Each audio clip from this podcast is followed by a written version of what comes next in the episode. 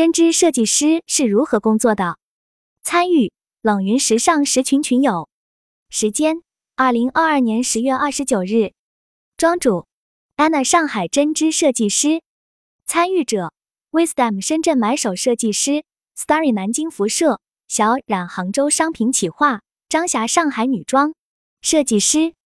以下的冷云时尚圈讨论是就行业问题的讨论及总结，这些分享属于集体智慧的结晶，他们并不代表冷云个人观点。希望通过此种方式，能让更多行业人士受益。针织从一根线到一件衣服，因为技术和设备的特殊性，使得设计工作变得更有挑战性。如何做好针织？针织设计师如何规划职业发展空间，成为很多针织设计师面临的问题。今天。我将一一解答。一、针织设计师需要具备什么能力？针织设计师必须具备的基本能力有哪些？对于毛衫的结构变化和玩法，长期从事针织设计的庄主提到方式手法有很多，不同原料和织造原理也会延伸出很多设计手法不同。比如圆机针织和横机针织在织造上有很大区别。下图是庄主收藏的关于针织的资料，因此。想做好针织设计，就需要了解各种纱线知识和编织手法知识。大家可以先看看下图的两个结构，在相同材质、相同克重的前提下，你认为哪个工价更贵？答案是通常来说，第二个工价更贵，因为颜色更多，但也要看具体纱嘴编织情况。在针织设计里，决定因素不是单一的，遇到 bug 的点会有很多，每一个细节都会影响最终的成品效果。那么，当一个梭织设计师转针织设计师，可能会遇到哪些困难？庄主觉得会遇到更多设计思路和流程上的问题。针织设计是需要从一根线开始，比梭织追溯的生产流程更前端。当然，梭织也会涉及到面料的选择，但梭织设计时通常是已经拿到成型的面料，颜色、花纹、肌理都已成型了。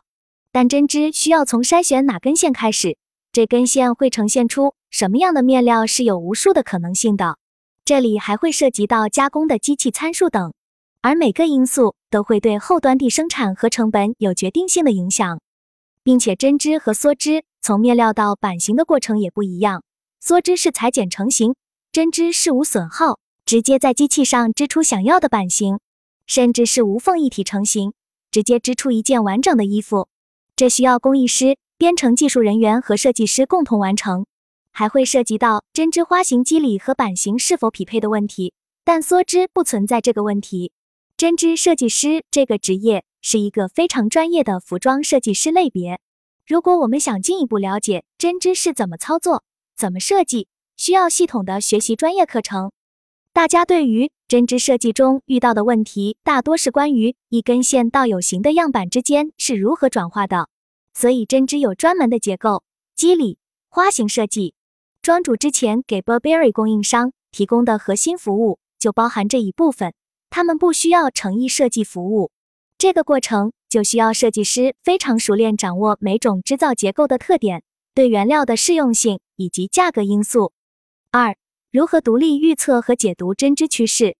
庄主表示，针织品类相对比较独立，针织品类的流行趋势不是在网站上看出来的，但也会有 WGSN。或秀场类的趋势网站发布，而这类趋势预测距离品牌落地还有很大距离。针织类的产品通常是原料先行，所以品牌对原料的流行风向很重要。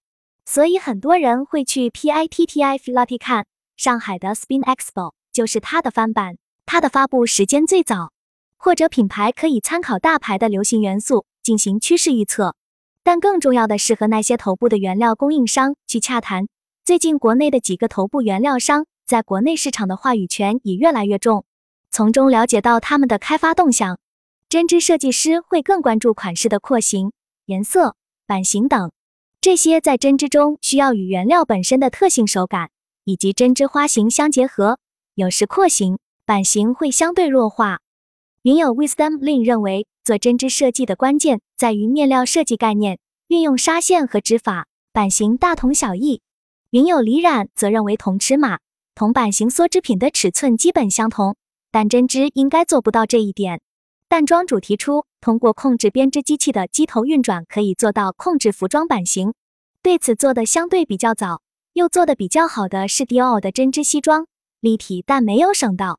知和也有在无缝羊绒中用到过这个技术，但是没有迪奥的针织西装那么有型。这种技术的服装造价会比较贵，对工艺的把控也更高。下图这类编织技术，针织设计师称之为局部编织 （garring）。看起来像插入一个三角形，其实是在那个区域一直编织，其他区域停在机器上。二、针织设计师的职业瓶颈和发展空间有哪些？一、针织设计师发展空间。云友李冉认为，现在针织产品的市场增长趋势跟人们对舒适度的要求越来越高也有关系。针织设计产品可以深挖，现在很多品牌的针织类占比也是挺高的，商务男装。每个品牌都有运动线产品，而运动线产品的增加，使得针织品类势必增加。针织设计师在具体实际落地设计之前，需要把设计元素拆解到很细的角度，再根据实际情况做组合和筛选。这需要企划和设计磨合。庄主之前作为一个第三方设计服务的角色，正是通过拆解细化再组合的过程，参与品牌的企划和设计过程。这样做的结果也的确会相对好一些。庄主曾经给 H and M 的单款创造了四至五万件的单量，这是其中一个例子。二、针织设计师的职业瓶颈。关于针织设计师的职业瓶颈，庄主觉得要看在哪里发展。如果是在全品类品牌公司，确实会有瓶颈；而针织品牌或针织设计服务型的工作室，发展空间相对比较大一些。